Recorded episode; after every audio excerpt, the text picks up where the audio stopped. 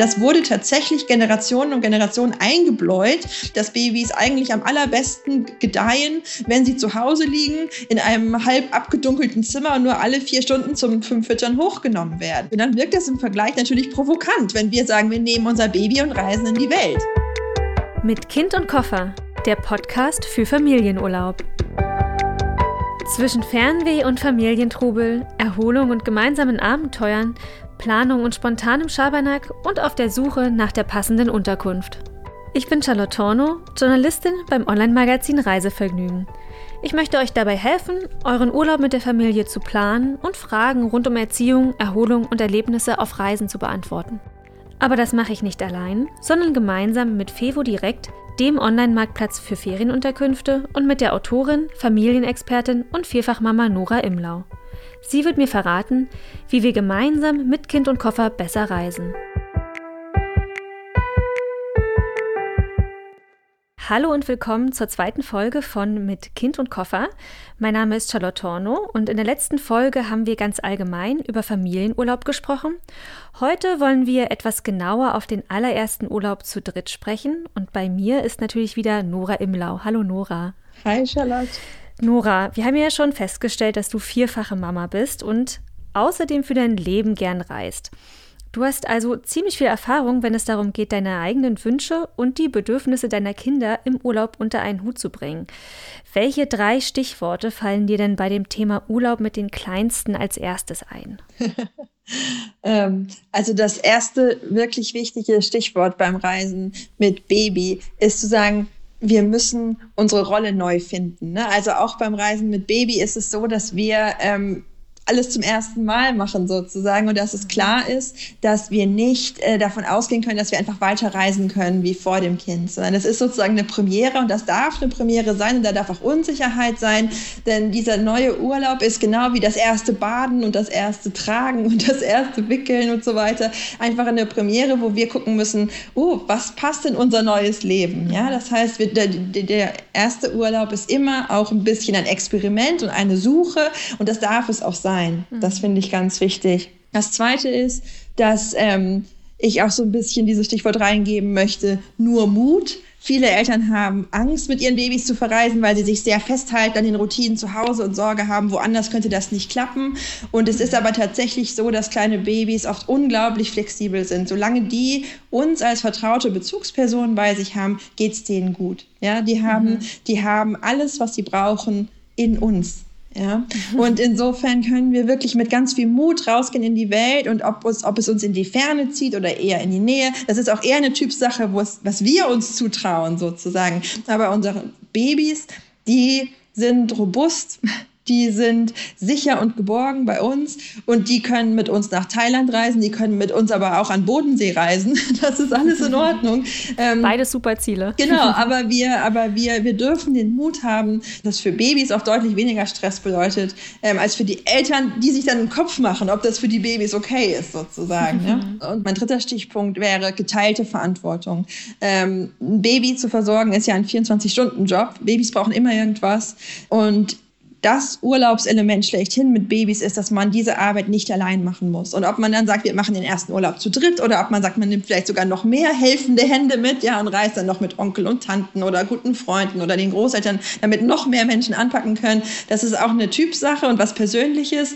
Aber das Erfolgsgeheimnis schlechthin zum Verreisen mit Babys ist, dass wir wirklich gerade als diejenigen Personen, die sonst vielleicht die Hauptarbeit machen rund um das Baby, sagen, wir nehmen uns echt auch ein bisschen zurück. Wir nehmen uns raus und wir lassen uns helfen und wir, wir, wir teilen die Verantwortung für dieses Kind und sorgen dafür, dass eben diese, diese oft sehr, sehr zermürbende Routine, dass man 10, 11, 12 Stunden mit so einem kleinen Baby alleine ist und nie eine Pause hat, dass die im Urlaub nicht stattfindet, sondern dass man tatsächlich das nutzt, gemeinsam Zeit zu haben, um sich entweder gemeinsam gleichzeitig um das Baby zu kümmern, was was völlig anderes ist als allein, oder sich eben gegenseitig auch Auszeiten zu ermöglichen, für alle, die dabei sind. Nora, ich stelle mir jetzt vor, dass ich äh, Mutter geworden bin. Ich, ich bin selber keine Mutter, aber ich stelle mir das jetzt vor. Ähm, und scroll durch Instagram, wie ich das tagtäglich mache ja. und sehe dann all die glücklichen, super entspannten Paare, wie sie dann mit ihrem Baby einen Roadtrip durch Südamerika machen oder mhm I don't know, eine mehrtägige Wanderung. Und jetzt sieht man das und steht ja dann sofort unter Druck, irgendwie auch so was super Cooles ja. machen zu wollen. Ähm, und fühlt sich vielleicht, obwohl der Urlaub noch gar nicht begonnen hat, direkt schlecht. Ja. Ähm, wie löse ich denn dieses Dilemma zwischen Erwartung und dem tatsächlich Machbaren ähm, und finde heraus, wieso der erste Urlaub zu dritt äh, ein Erfolg wird? Mhm.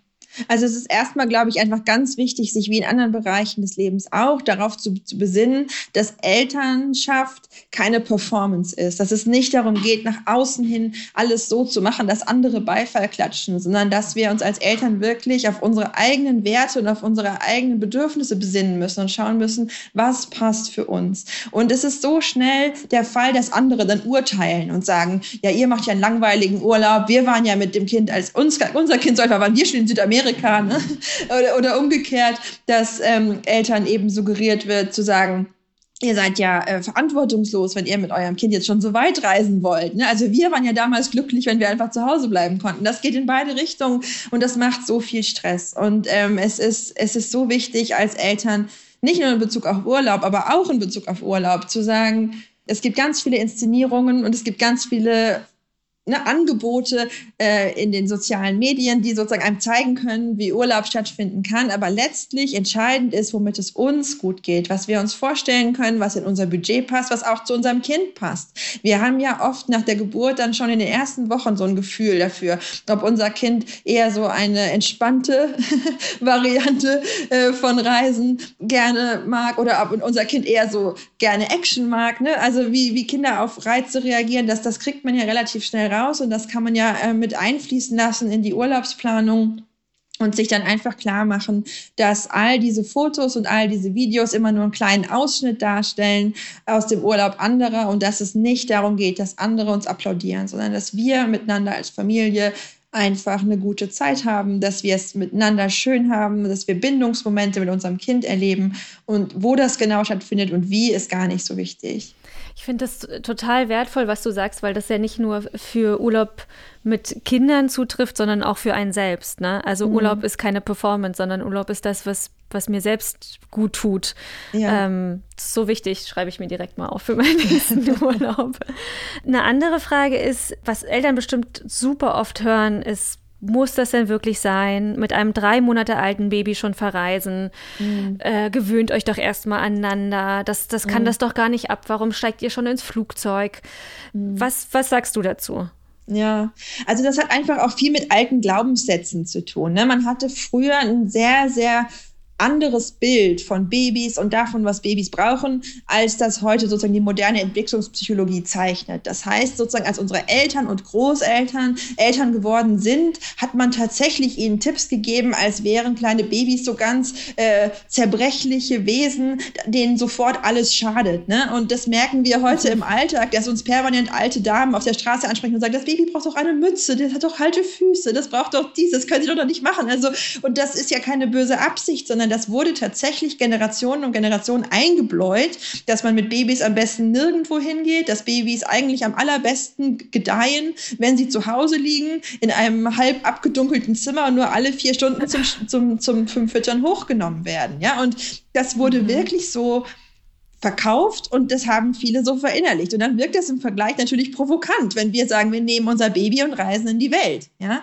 Und gleichzeitig wissen wir aber heute aus der modernen Entwicklungsforschung, dass unsere Babys nicht annähernd so fragil sind und dass die im Gegenteil ähm, ausgesprochen unternehmungslustig sind und dass es denen auch gut geht, mit uns unterwegs zu sein, solange sie eben vertraute Bindungspersonen um sich haben, solange sie verlässlich in ihren Bedürfnissen gesehen und versorgt werden mhm. und solange sie eben auch spüren, dass es den Menschen um sie herum gut geht. Ne? Mhm. Babys spüren sehr genau diese feinen Stimmungen, die spüren Stress, die spüren Angst, aber die spüren auch Entspannung und Freude und das ist was ganz Großartiges für sie. Und deswegen äh, ist es wirklich so, dass wir verstehen müssen, woher diese Warnungen kommen und gleichzeitig mit gutem Gewissen die ja auch so ein bisschen den Wind schlagen können und sagen können, es gibt keine Zeit, in der man so leicht und so unbeschwert oft reisen kann mit Kindern wie das erste Lebensjahr, wo eben kleine Kinder mhm. ohnehin oft einfach viel auf dem Arm ne, oder in der Trage oder an uns dran sind, dann sind sie eben woanders an uns dran. Aber das ist für diese Babys überhaupt kein Stress, solange es uns gut geht.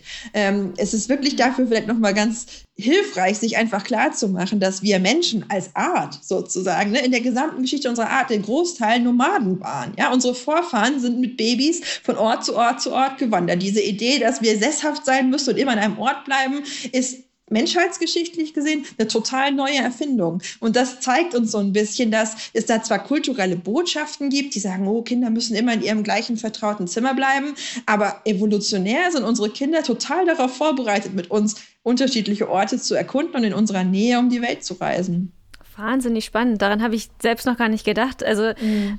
kann man eigentlich auch das Kind sich einfach auf den Rücken schnallen und loswandern. Na Denkt klar. man ja auch ja, ganz, also ganz oft, ne? dass, dass also so tatsächlich. jetzt so eine lange Wanderung mit Kind äh, schwierig ist, aber äh, eigentlich äh, total easy.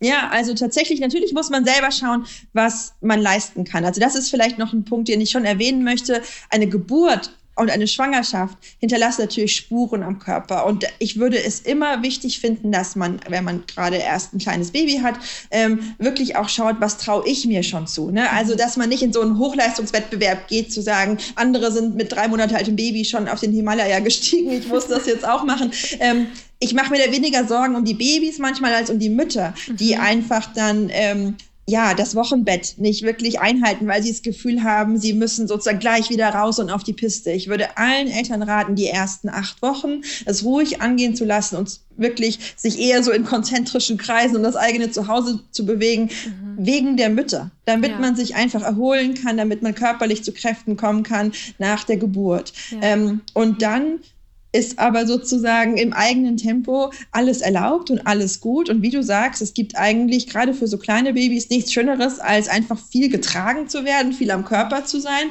Und das kann man ja wunderbar mit allen möglichen Arten von Urlaub mhm. äh, verbinden, ne? dass man wohin reist, dass man sich das Kind in die Trage nimmt und dann einfach die Gegend erkundet. Und äh, da haben alle, was sie brauchen. Das ist wunderbar. Mhm. Also kann man eigentlich zusammenfassen, erstmal auf sich hören, schauen, was, was man selber gerade leisten kann, dann ja. gucken, was das, was das Baby, was das Kind für ein Typ ist ja. und danach eigentlich dann äh, auszuwählen, wo man hin will und was man machen möchte. Genau. Und eben nicht nur gucken, was ist das Baby für ein Typ, sondern auch, was sind wir für Typen. Ne? Mhm. Also ganz oft ist es so, dass Eltern das Gefühl haben, jetzt wo wir Eltern sind, müssen wir so Eltern Eltern werden. Jetzt müssen wir uns einen Van kaufen und jetzt müssen wir nur noch nach Schweden in Urlaub fahren oder auf dem Bauernhof, ne? weil man das oft so vorgestellt bekommt. Und mhm. dann gibt es ganz viele Eltern, die macht das total unglücklich, weil sie mhm. praktisch versuchen, was zu leben, was überhaupt nicht zu ihnen passt. Und ich weiß nicht, also wie das bei dir ist, du hast vorhin selbst gesagt, dass du sehr gerne sehr viel reist, aber dass du selbst nicht Mutter bist. Wenn du mhm. jetzt sozusagen dir vorstellen würdest, du würdest einen Urlaub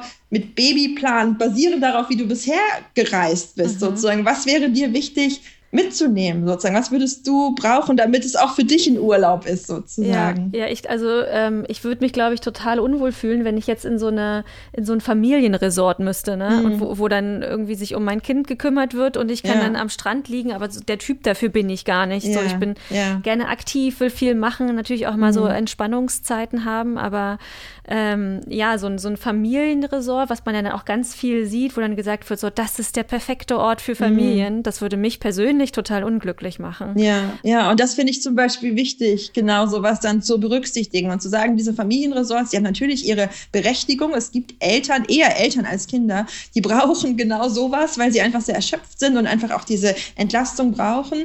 Aber das, was du beschreibst, ne, so ein Aktivurlaub, das ist das, was man mit kleinen Kindern oft super gut machen kann. Wie gesagt, mhm. die kann man tragen die kann man in Buggy schieben, die kann man mitnehmen.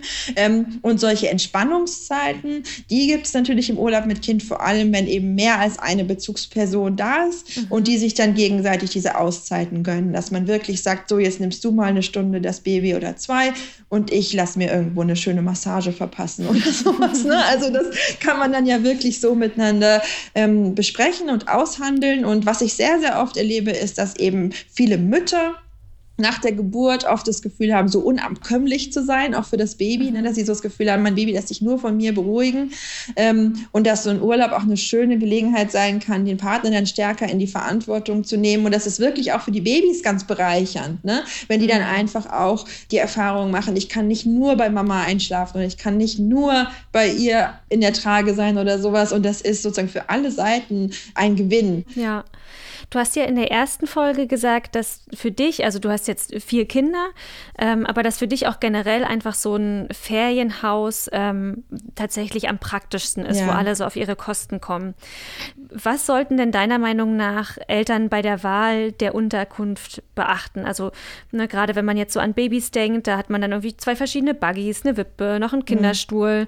Mhm. Äh, was sind so da deine Tipps? Ja, also es ist tatsächlich so, dass der unschlagbare Vorteil von einem Ferienhaus einfach auch erstmal ist, dass man ein Haus für sich hat und nicht zum Beispiel ein Hotelzimmer mit dünnen Wänden, wo sich Nachbarn dann beschweren, wenn nachts das Baby weint oder so. Ne? Also man kann wirklich für sich sein und man hat nicht das Gefühl, Leuten auf die Nerven zu fallen oder Leute zu belasten in ihrem Urlaub, wenn man ein Kind hat, das eben einfach ein Kind ist und das eben manchmal früh wach ist oder das manchmal abends noch weint oder irgendwas. Ähm, und das Schöne ist eben auch in einem Ferienhaus, dass ich meine Mahlzeiten so gestalten kann, wie ich will. Ich muss mit einem kleinen Kind nicht ins Restaurant gehen. Ich muss mich nicht an irgendwelche Öffnungszeiten ne, von, von, von irgendwelchen Cafés halten, sondern wenn mein Baby eben morgens schon früh wach ist, dann kann ich mir morgens schon mal in Ruhe einen Kaffee machen. Und das ist einfach unglaublich entspannt. Ähm, ich kann auch meinem Baby den Platz geben, um sich da irgendwie ne, auf einer Krabbeldecke oder wo auch immer zu bewegen, je nach Entwicklungsphase. Es ist natürlich wichtig, dass die äh, Häuser auch Baby und Kinder sicher sind. Da würde ich immer dazu raten, auch zu gucken. Also bei Fevo Direkt gibt es ja diese Filterfunktion. Wenn man Ferienhäuser bucht, da kann man sehr genau auch schauen, ist es sozusagen kindersicher, babysicher, ist da alles so, dass ich das für den jeweiligen Entwicklungsstart meines Kindes brauche. Und oft ist eben auch schon so viel Equipment dann da. Ich kann dann einstellen, ich möchte ein Haus, wo ein Babybett ist, wo ein Babystuhl ist und dann muss ich nicht so viel packen. Das nimmt unglaublich Druck raus.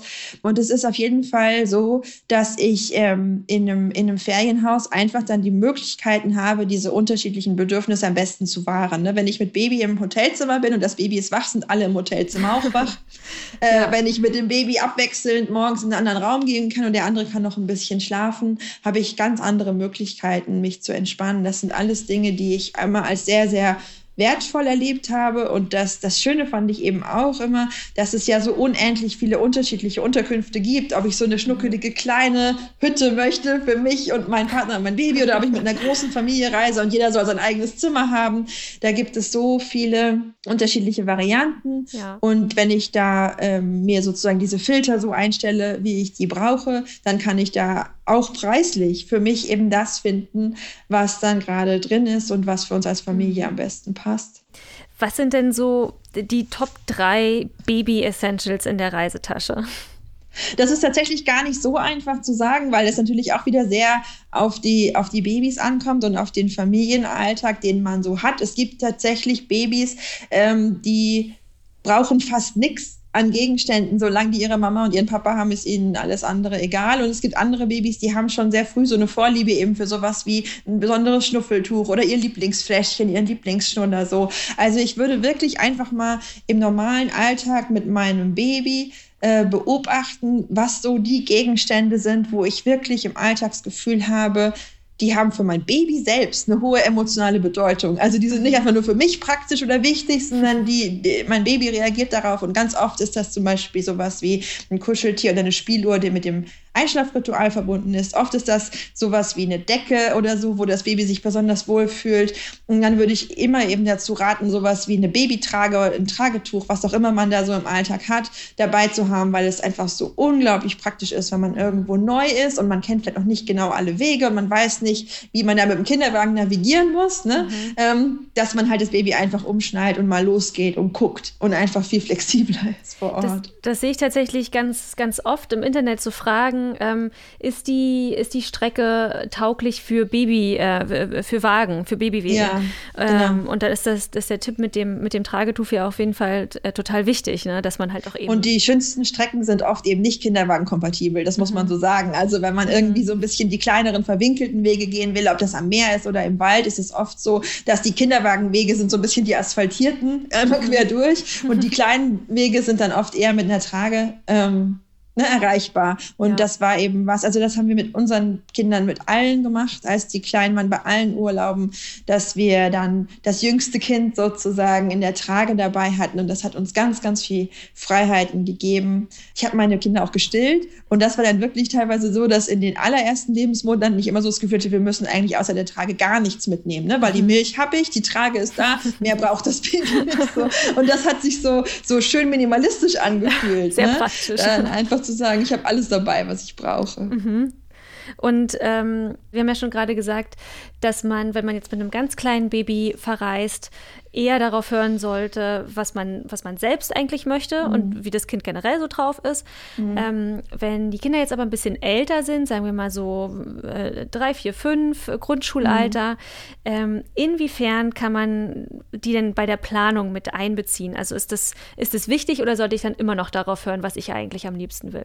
Also ich würde immer darauf hören, was ich selber auch gerne mag. Ich würde nie meinem Kind zuliebe einen Urlaub machen, den ich von vornherein furchtbar finde. Also sowas kann nicht gut gehen, ja.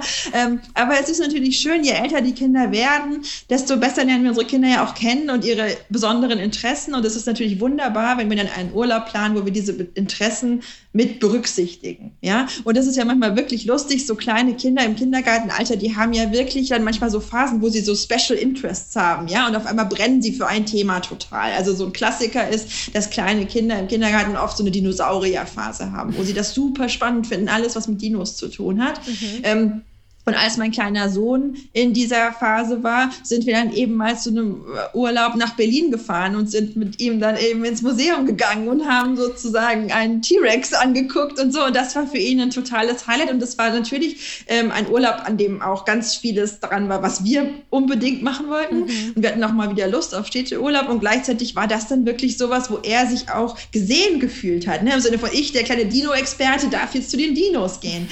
ähm, und das sind solche kleinen Dinge, wenn wir sowas mit einplanen können, dass wir sagen, du interessierst dich doch in letzter Zeit so für Pferde, also suchen wir mhm. ähm, eine Unterkunft, wo du eben auch mal reiten gehen kannst oder so, ne? Oder du hast doch in letzter Zeit so ein großes Interesse ähm, an was auch immer, ja, Modelleisenbahnen. Dann gucken wir, dass wir da irgendwo hinfahren, wo man immer mit so einer Bahn fährt. Also es gibt so viele Möglichkeiten und es ist für, für Kinder wie Erwachsene gibt es ja kaum einen größeren Liebesbeweis, mhm. als wenn jemand anderes weiß, was wir mögen und sozusagen einen Plan macht, der das mit einbezieht, ne? weil wir uns dann gesehen fühlen. Und das ist was, was ich einfach immer anraten würde, dass wenn wir Urlaube planen mit Kindern, dass wir so ein bisschen überlegen, was sind deren Interessen, was sind deren Leidenschaften gerade und wie können wir sozusagen in unserem Urlaub das inkludieren, sodass mhm. sie einfach auch merken, dieser Urlaub ist nicht einfach irgendein Urlaub aus dem Katalog, sondern das ist ein Urlaub für mich mhm. und von meiner Familie mit mir geplant. Wie schaffe ich das denn, dass, dass jeder in der Familie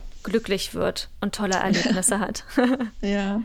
Ja, das ist die, das ist die große Frage ne, im Familienleben, nicht nur im Urlaub. Wie kriegt man eine Balance der Bedürfnisse hin? Ähm, ich glaube, das allererste ist wirklich, sich einfach auch klar zu machen, dass es darum geht. Sehr viele Eltern haben immer noch so dieses Bild, dass es beim Familienurlaub einfach nur darum geht, irgendwie die Kinder glücklich zu machen, dass Eltern so ein bisschen die Zähne zusammenbeißen müssen, bis sie endlich wieder richtige Urlaube machen dürfen. Mhm. Und das ist schade. Denn unsere Kinder spüren das auch, wenn wir keine Lust haben auf das, was wir da eigentlich machen und dann missmutig auf einem Bauernhof rumsitzen und davon träumen, endlich mal wieder nach Gran Canaria zu fliegen. Ja? Mhm. Ähm, und es ist wirklich so, dass, ähm, dass der Anfang von dieser Bedürfnis Balance eben darin liegt, dass wir uns unsere eigenen Bedürfnisse und derer unserer Kinder klar werden mhm. und sagen, okay, was ist, wo komme ich her, wo kommen sie her und dann wirklich schauen, wo können wir sowas wie einen kleinsten gemeinsamen Nenner finden. Und dafür ist es natürlich wichtig, dass sich insbesondere die Erwachsenen auch untereinander austauschen und sagen, okay, was wollen wir gemeinsam machen, wo können wir uns auch gegenseitig Freiräume geben. Und da können wir dann auch den Mut haben, uns von so manchen Holzschnittartigen Bildern zu verabschieden. So ist es zum Beispiel so, dass auf fast allen Werbefotos zum Thema Familienurlaub die ganze Familie zusammen alles macht. Ne? Mhm. Da sieht man, die ganze Familie spielt am Strand, die ganze Familie kocht, alle machen alles zusammen. Mhm. Ähm, und in Wirklichkeit ist das oft gar nicht so möglich, dass alle immer alles zusammen machen und dabei Spaß haben. Ähm, und es kann aber zum Beispiel, wenn Eltern zwei Kinder haben, auch mal wirklich eine schöne Idee sein, zu sagen, wir machen so zwei Eltern-Kind-Paare, ne? und der Vater unternimmt mit dem einen Kind was und die Mutter mit dem anderen Kind und man unternimmt unterschiedliche Dinge und am Abend erzählt man sich was. Und das ist oft viel einfacher, die eigenen Bedürfnisse sozusagen mit einzubringen, wenn es dann nur noch eine andere Person gibt, auf die ich gerade Rücksicht nehmen muss und nicht mhm. drei. Und manchmal gibt es ja auch so zwei, die dann ein ähnliches Interesse haben und die dann gemeinsam was machen können, worauf sie richtig Lust haben. Und also ein ganz typisches Beispiel, Beispiel von Stress ist ja oft auch, dass wir so uns zerrissen fühlen zwischen den Bedürfnissen der verschiedenen Kinder. Mhm. Und dann auch mal zu sagen, ich mache was nur mit einem Kind und kann mich ganz auf dieses Kind einlassen, ist oft auch total erholsam, weil man auf einmal nicht mehr diesen ständigen Zielkonflikt hat, ne? sondern wenn das eine Kind dann spielen will und dann denkt man, okay, dann spielen wir jetzt halt noch hier. Es gibt ja kein anderes, das unbedingt weiter will. Ja, ich stelle mir auch vor, dass es dann für das Kind auch ein bisschen einfacher ist manchmal, weil du hast ja nur eine Person mit einer Erziehungsart vielleicht. Also es ist ganz oft ja ist ja auch so, dass, dass Mama und Papa verschiedene Arten der Erziehung genau. haben, ist ja auch okay. Ja. Aber dann, dann muss das Kind auch nicht auf, auf zwei Arten reagieren, sondern eben nur auf den Papa oder nur auf die mhm. Mama. Ja, ja. Oder es gibt zwei Mamas und zwei Papas, da möchte ich jetzt ja nicht ja, ausschließen. wie auch immer. Aber ähm. ja, na klar. Aber das ist, und es gibt ja tatsächlich auch, also einer der Hauptkonflikte, Gründe im Familienalltag ist auch sowas wie Konflikte zwischen Geschwistern, Geschwistereifersucht. Das gehört alles dazu. Das darf auch sein. Aber es kann auch echt Urlaub sein, das mal nicht zu haben einen Tag lang. Weißt du, weil sozusagen jedes Kind die volle Aufmerksamkeit bekommt von einem Elternteil. Mhm. Da lernt man sich auch anders kennen. Und man kann ja am nächsten Tag tauschen. Mhm. Also es ist ja nicht gesagt, dass immer das gleiche Kind dem gleichen Elternteil was unternehmen muss. Aber man kann da tatsächlich ein bisschen rumspielen mit solchen Konstellationen und nicht auf Gedeih und Verderb sagen, wir machen jetzt alle zusammen diese Wanderung, mhm. auch wenn eigentlich eigentlich nur Papa und das älteste Kind darauf Bock haben. Mhm. Ne? Hast du auch, also es gibt ja natürlich jetzt auch alleinerziehende ähm, mhm. Menschen. Hast du da einen Tipp? Also wie, wie die am besten damit umgehen? Weil da, also ich stelle mir vor, dass das noch anspruchsvoller ist, weil du ja eben nicht jemanden hast, ähm, ja. der dir mal das Kind für ein paar Stunden äh, abnehmen kann. Ähm, ja. Du musst dich ja eigentlich immer auch auf das Kind dann einstellen. Wie, was war, wäre da dein Tipp? Also tatsächlich weiß ich von relativ vielen alleinerziehenden Eltern, dass sie sich im Urlaub auch dann zusammentun. Also zwei Alleinerziehende reisen gemeinsam, um sich eben genau diese Entlastung geben zu können. Oder dass Alleinerziehende eben sich Freunde, Familienmitglieder suchen, mit denen sie gemeinsam in Urlaub fahren können. Einfach um mal nicht allein zuständig zu sein. Das ist das Urlaubselement schlechthin dann oft. Aber es gibt natürlich auch schöne Urlaube, die Alleinerziehende mit ihren Kindern gemeinsam verbringen können. Und auch da ist es dann einfach wieder wichtig, wirklich realistisch zu planen und zu schauen, ähm, wie komme ich sozusagen zu meinen Auszeiten. Und das kann eben bedeuten, wenn ich ähm, zum Beispiel mit einem kleinen Kind verreise, dass ich mir vielleicht eine Ferienwohnung oder ein Ferienhaus aussuche, ähm, wo es eben die Möglichkeit gibt, mir zum Beispiel morgens Brötchen ans Apartment bringen zu lassen oder so. Also einfach Entlastungsmöglichkeiten von externer Seite her zu suchen. Ähm, und es, teilweise ist es auch ein bisschen eine Sache des Mindsets, dann einfach zu sagen, wenn mein Kind Mittagsschlaf macht, dann räume ich nicht die Küche auf, sondern dann ruhe ich mich auch aus und dann räumen wir danach gemeinsam die Küche auf. Ne? Und wenn Kinder mhm. älter werden, ist es tatsächlich auch so, dass man dann ja mit ihnen, und das wissen die meisten Alleinerziehenden, einfach aus ihrem Alltag auch ganz klar auch Absprachen treffen kann und sagen kann, hör zu, wir sind gemeinsam im Urlaub, jetzt haben wir das und das zusammen gemacht, jetzt brauche ich ein bisschen Zeit für mich. Und ich würde da wirklich mhm. auch immer dafür plädieren, mit viel Freundlichkeit und Großzügigkeit sich selbst gegenüber vorzugehen und zu sagen, äh, es ist auch völlig in Ordnung, in den Ferien zum Beispiel dann sowas wie Medienkonsum oder so auch ein bisschen großzügiger zu handhaben, einfach auch um selbst ein bisschen mehr Pausenzeiten zu haben. Ne? Wir haben so mhm. intensiv Zeit mit unseren Kindern, dass wir das auch mit gutem Gewissen tun können. Also ganz oft ist es ja so tatsächlich, dass eine Stunde Fernsehen am Tag oder anderthalb oder wie auch immer per se gar nicht so wild sind. Aber wenn natürlich unsere Kinder acht oder neun Stunden am Tag in Betreuung waren und dann noch sehr, sehr lange vorm Fernseher sitzen, dann bleibt irgendwann an gemeinsamer Zeit fast gar nichts mehr übrig. Ja? Aber wenn wir im Urlaub sind und wir haben schon acht, neun Stunden was miteinander gemacht und jetzt wollen wir einfach, dass unser Kind eine Spielfilmlänge lang mal nicht ins Schlafzimmer kommt, ähm, dann ist das auch völlig legitim, so eine Möglichkeit zu nutzen und zu sagen, jetzt wollen wir mhm. einfach auch mal ausruhen. Ja, da sind, sind wir eigentlich schon beim guten Thema. Darf man denn die äh, ja, pädagogischen Zügel im Urlaub auch mal ein bisschen lockerer lassen? Haben wir in der letzten Folge auch schon kurz drüber gesprochen. Wie gut können sich die Kinder darauf einstellen? Also tatsächlich ist das so, dass die meisten Kinder das gut wegstecken können und auch klar unterscheiden zwischen Urlaub und Alltag. Es ist ja so vieles anders. Ne? Und auch diese räumliche Zäsur, zu sagen, wir sind woanders und woanders gelten andere Regeln, das können Kinder oft sehr gut wegstecken, auch besser wegstecken, als wenn wir auf einmal zu Hause die Regeln verändern ohne erkennbaren Grund, was es ja auch geben kann, ne? aber was dann schwieriger ist für Kinder zu verstehen. Ähm, natürlich ist es so, dass dann manchmal es auch sein kann, es braucht wieder Zeit, um sich im Alltag auch wieder einzugrooven ne? und zu sagen, jetzt ist es wieder anders. Manchmal nimmt man auch Dinge aus dem Urlaub mit und denkt, ach, wir lassen das jetzt einfach so, das war so entspannt. Diese Regel ist kassiert. Ach, das ja. kann ja eine Erkenntnis sein, ne? zu merken, okay, da können wir eigentlich auch locker lassen. Ähm, aber grundsätzlich ist es so, dass Eltern keine Angst davor haben müssen, dass Kinder Freundlichkeit ausnutzen oder gegen uns verwenden, mhm. sondern Kinder verstehen sehr, sehr gut, dass es unterschiedliche Orte gibt und unterschiedliche Kontexte. Kinder halten sich im Kindergarten an andere Regeln als zu Hause ne? oder in der Schule. Das ist für die überhaupt kein Problem. Und genauso können die sozusagen in ihrem Gehirn äh, die Schublade Urlaubsregeln äh, anlegen mhm. und das dann auch tatsächlich vom Alltag zu Hause trennen. Das klappt normalerweise sehr gut. Also die können sich eigentlich dann auch relativ schnell auf so einen neuen Tagesrhythmus im Urlaub einstellen. Ja, also es kommt natürlich wieder ein bisschen auch aufs Alter an und auf die Kinder an sich. Also was man schon sich klar machen muss, ist natürlich, dass kleine Kinder oft einen relativ festen Tagesrhythmus haben, den wir im Urlaub auch nicht komplett fallen lassen können. Also was ja viele Menschen, die keine Kinder haben, zum Beispiel tun, ist, wenn sie mit, wenn sie verreisen, dass sich ihr Mahlzeitenrhythmus umstellt, dass sie nur noch irgendwie ein spätes Frühstück zu sich nehmen und den ganzen Tag unterwegs sind, irgendwie mittags noch mal einen Kaffee trinken und abends dann üppig essen oder so. Und das ist was, was man mit kleinen Kindern so natürlich nicht machen kann, weil die einfach, also rein physiologisch brauchen die einfach mehrere Mahlzeiten über einen Tag und können nicht so lange ohne aushalten, dann werden sie auch quengelig und, und missmutig. Und deswegen würde ich schon versuchen, ungefähr die Mahlzeiten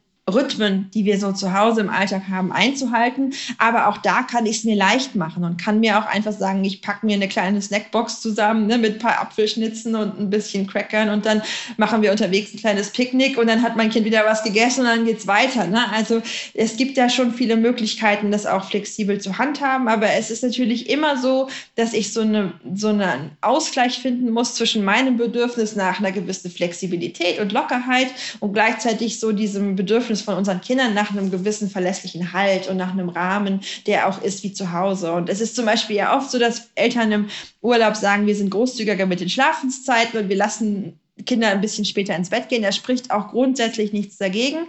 Aber gerade kleinen Kindern tut man auch oft keinen Gefallen damit, ihre Schlafenszeit jetzt so sehr nach hinten zu schieben, weil die einfach auch müde sind und weil die dann besser in Schlaf finden, wenn es so ist wie immer, mhm. als wenn dann irgendwie der Abend so zerfasert und dann am Ende sie so über den Punkt sind und äh, schwerer in Schlaf finden, als wenn wir einfach abends um, was auch immer, halb acht oder wann ihre Zeit normalerweise ist, ihr ganz normales, vertrautes Ritual einläuten. Ähm, Urlaub ist natürlich immer toll, aber natürlich auch eine finanzielle Belastung. Mhm, also je nachdem klar. auch, wo man, wo man hinfährt.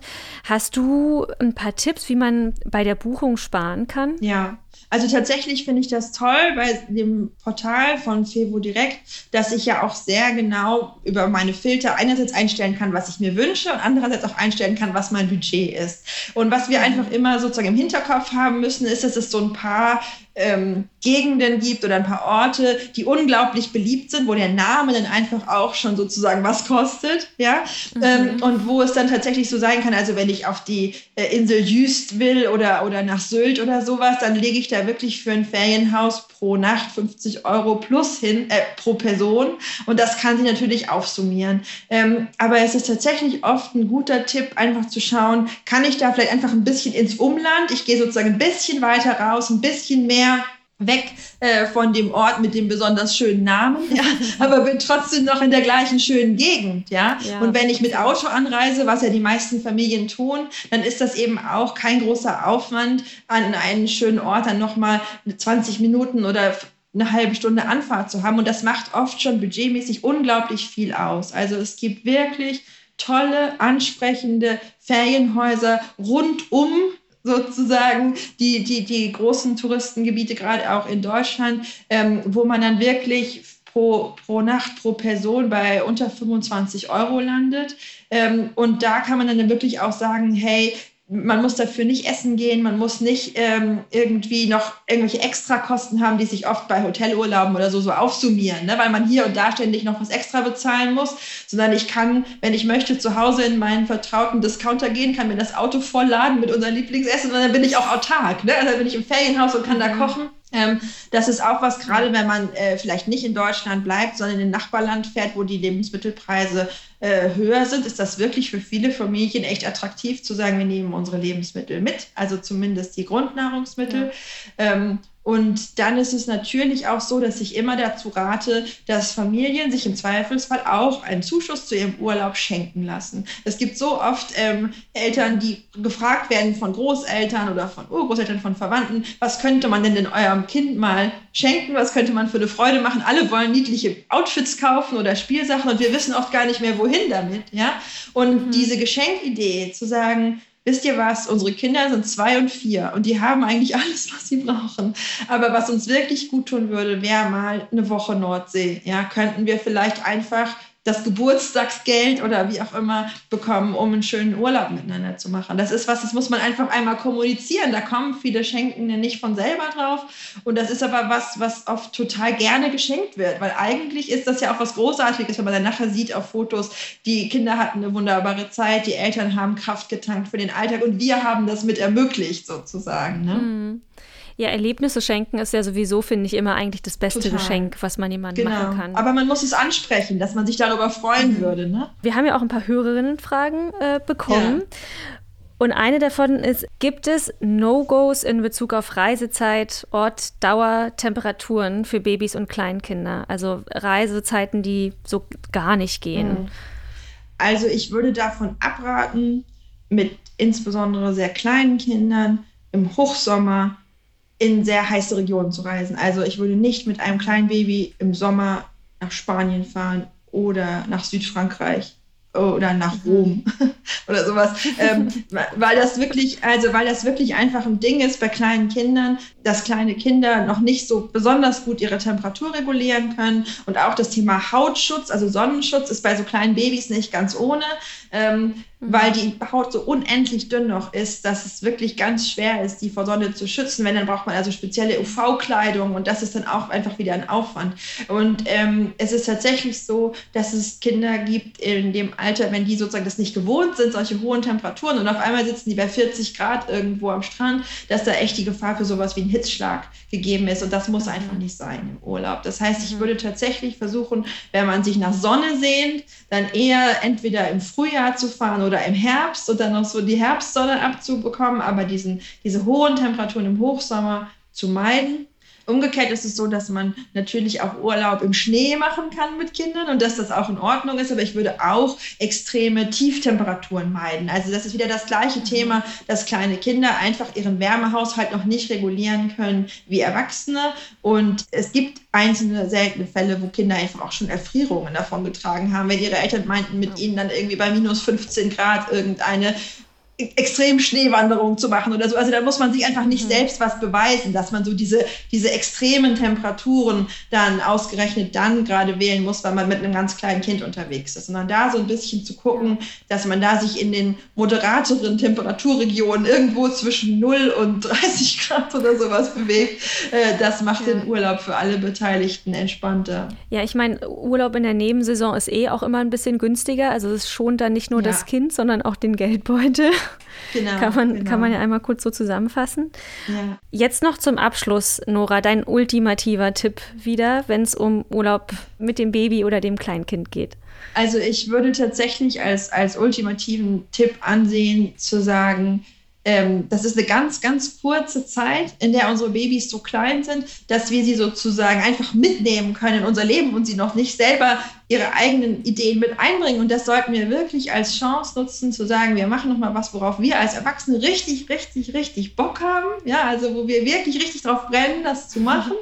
Und wo wir eben gleichzeitig dafür Sorge getragen haben, dass wir sozusagen unseren Traumurlaub so modifiziert haben, dass er wirklich auch die Bedürfnisse des Babys erfüllt. Das heißt, wir, wir, wir überlegen uns, was wir am aller, allerliebsten machen wollen auf der Welt. Und dann überlegen wir, okay, wie kriegen wir das damit in Einklang, dass unser Kind viel Körpernähe braucht, dass unser Kind regelmäßige Mahlzeiten braucht, keine extremen Temperaturen braucht und Sicherheit und Geborgenheit braucht. Und wenn wir das sozusagen erfüllt haben, können wir alles machen. Wir können nach New York fliegen, wir können in den Wald, wir können, äh, wir können ans Meer, wir können Sport machen oder wir können uns entspannen, aber wir müssen einfach sicherstellen, dass unser Kind hat, was wir brauchen und dass wir miteinander in Kommunikation sind darüber, wie wir uns gegenseitig unterstützen, sodass es wirklich für alle ein Urlaub wird. Super Tipp. Vielen lieben Dank, Nora. Es Gerne. war wieder eine total spannende Folge, fand ich. Danke. Und beim nächsten Mal sprechen wir dann über Urlaub mit den Großeltern. Mhm. Und darauf freue ich mich auch schon, bin ich sehr Ja. gespannt. Ich weiß schon, dass du schon mit deinen Großeltern unterwegs warst, ich noch Ja. nicht. Deswegen bin ich sehr gespannt, was die Folge bringt. Und vielen Dank und bis zum nächsten Mal. Ja, vielen Dank. Bis dann. Tschüss. Tschüss. Das war mit Kind und Koffer, der Podcast für euren Urlaub mit der Familie. Präsentiert vom Online-Marktplatz für Ferienunterkünfte Fevo Direkt. Abonniert den Podcast, damit ihr keine Folge verpasst und empfehlt ihn auch gern euren Freunden und der Familie, wenn er euch gefallen hat. Bis bald. thank you